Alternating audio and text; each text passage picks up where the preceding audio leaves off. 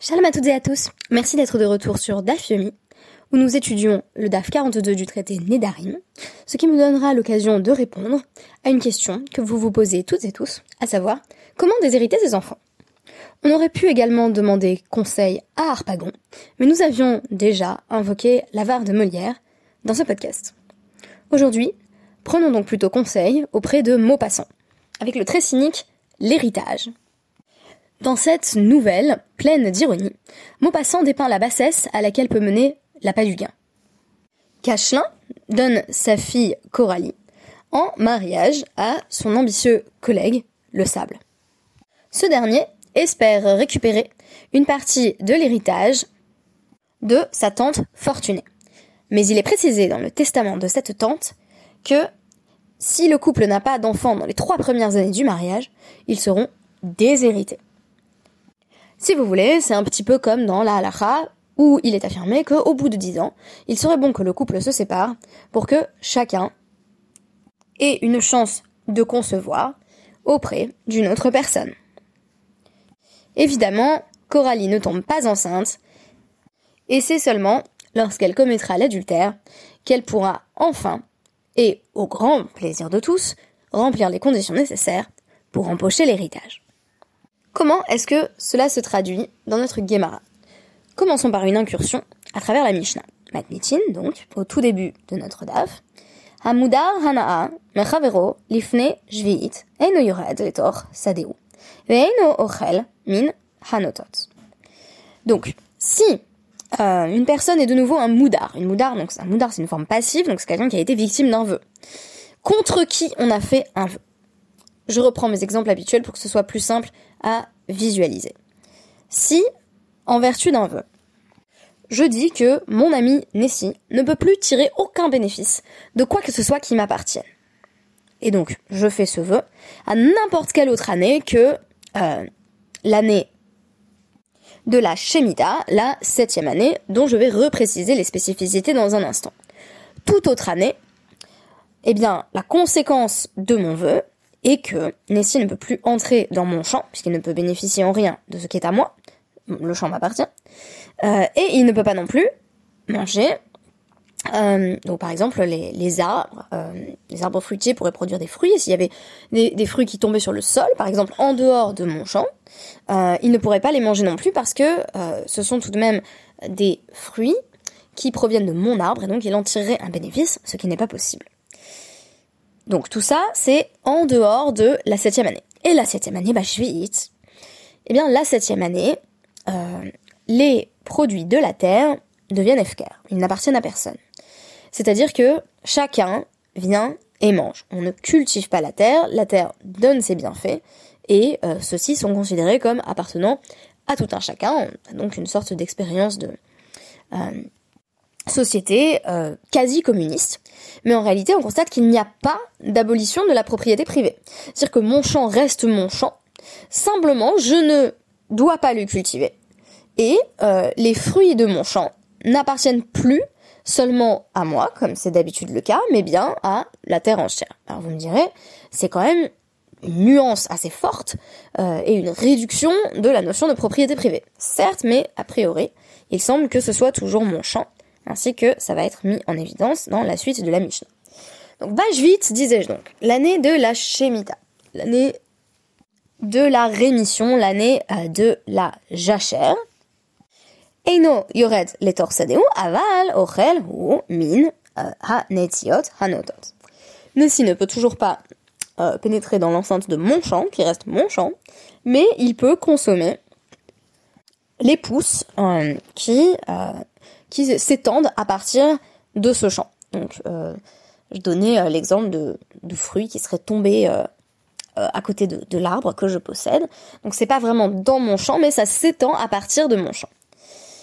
Euh, Nadar Hemino Mahal. Maintenant, si moi j'ai fait le vœu de m'abstenir de toute nourriture qui provienne de Nessie. Lifne Shvit, Yored le torsadeu, Vein Ochel, Min Haperot. Dans toute autre année que la septième année, donc cette année de, jachère et de rémission des dettes, je peux entrer dans son champ, dire je me suis pas interdit de, faire une jolie balade, je me suis interdit de manger ce qui est anessi.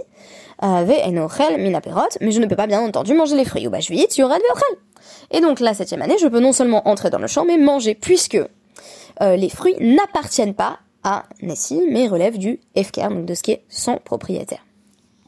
Je discutais récemment avec un autre ami, Dan, qui évoquait divers shiurim euh, qu'il avait suivis sur le thème de la Baalout. La Baalout, c'est le fait d'être propriétaire de quelque chose. Euh, donc selon cet ami, qui rapportait, me semble-t-il, des shiurim euh, de Michel Grandjean, toute la Torah vient nous enseigner de manière répétée et à travers des dispositifs différents que nous ne sommes propriétaires de ce qui nous appartient que de façon très relative.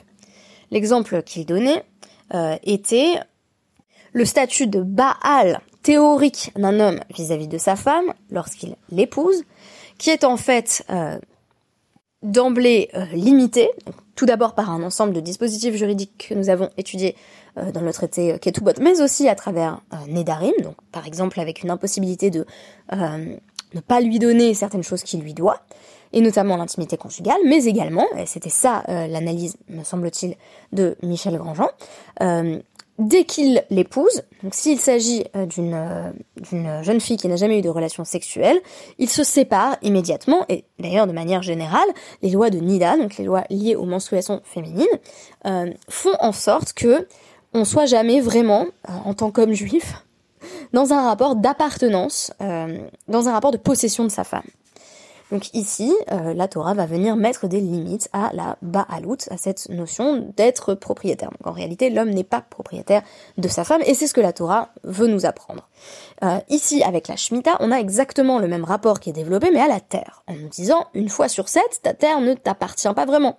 Et même si c'est encore techniquement ton champ, tout ce que ton champ produit n'est pas tien, mais appartient à tout un chacun de sorte que le vœu se voit limité dans son application si ce que j'entends faire à travers ce vœu, c'est empêcher une personne donnée de consommer euh, tout ce qui m'appartient. Cette relativité euh, de la Baalout n'est-elle qu'un dispositif juridique?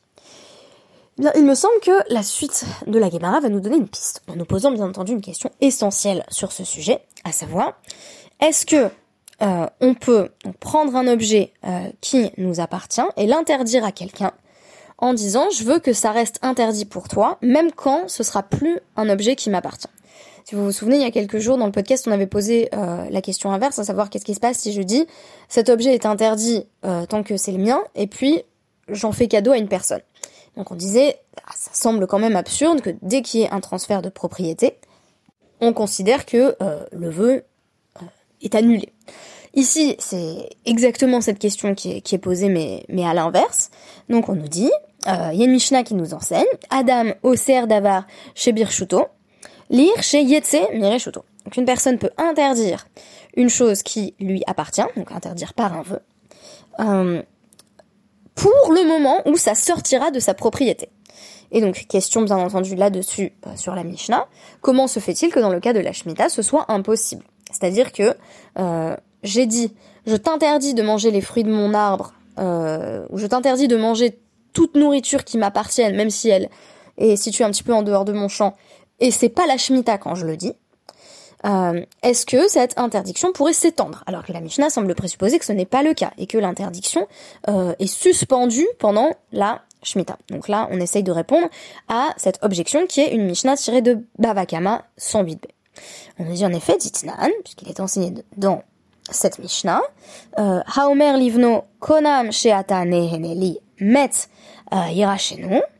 Bechayav ou bemuto immet lo yirachenu. Donc, comment déshériter ses enfants? Je vous avais promis le mode d'emploi. On s'y met. Donc, une personne qui dit à son fils euh, tout ce qui est à moi, donc c'est konam pour toi. Ça veut dire c'est comme un korban pour toi, c'est comme un sacrifice, donc je peux pas y toucher en fait.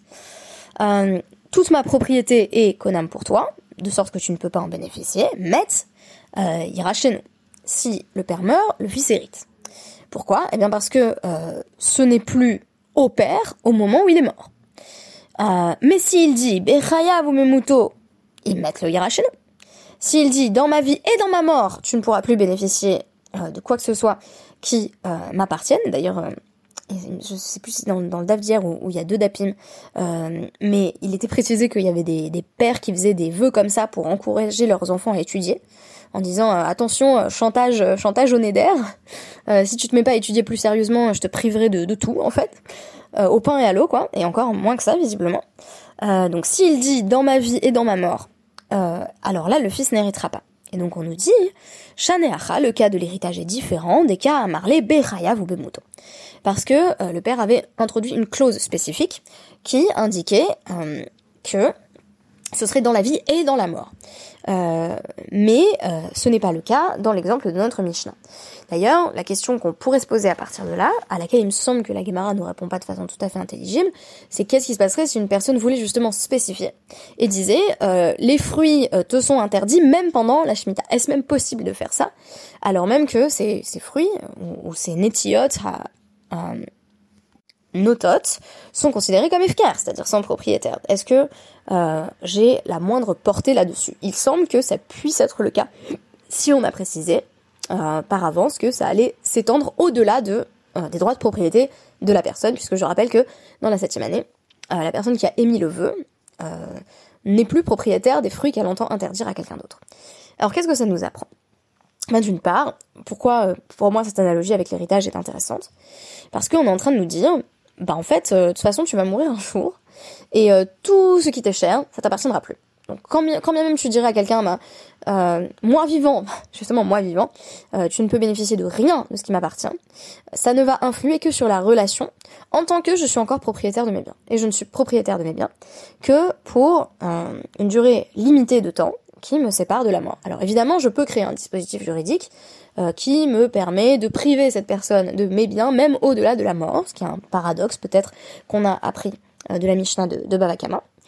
Euh, mais en même temps, ça nous montre bien les limites, là encore, de notre rapport de Baalout à tout ce que nous entendons posséder.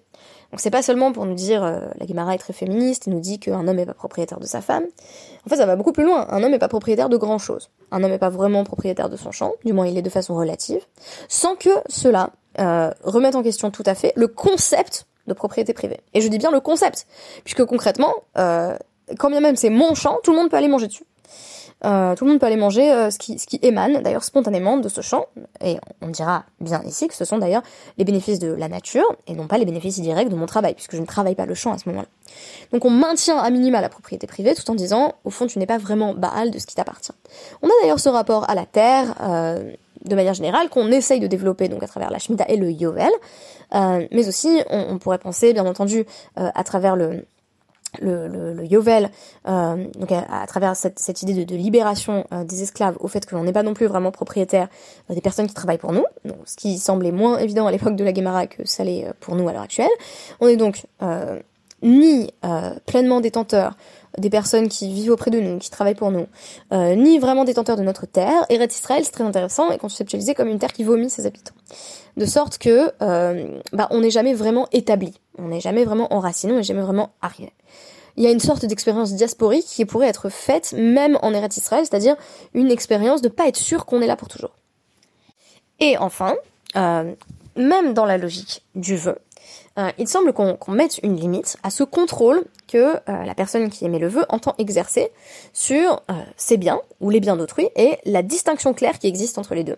Puisqu'il existe des principes qui vont venir détrôner ou, déraciner cette volonté propre de l'individu, en l'occurrence volonté de, de, maintenir une séparation, et on se voit ainsi renvoyé aux limites de sa propre domination du monde qui nous entoure, euh, de son propre contrôle des événements.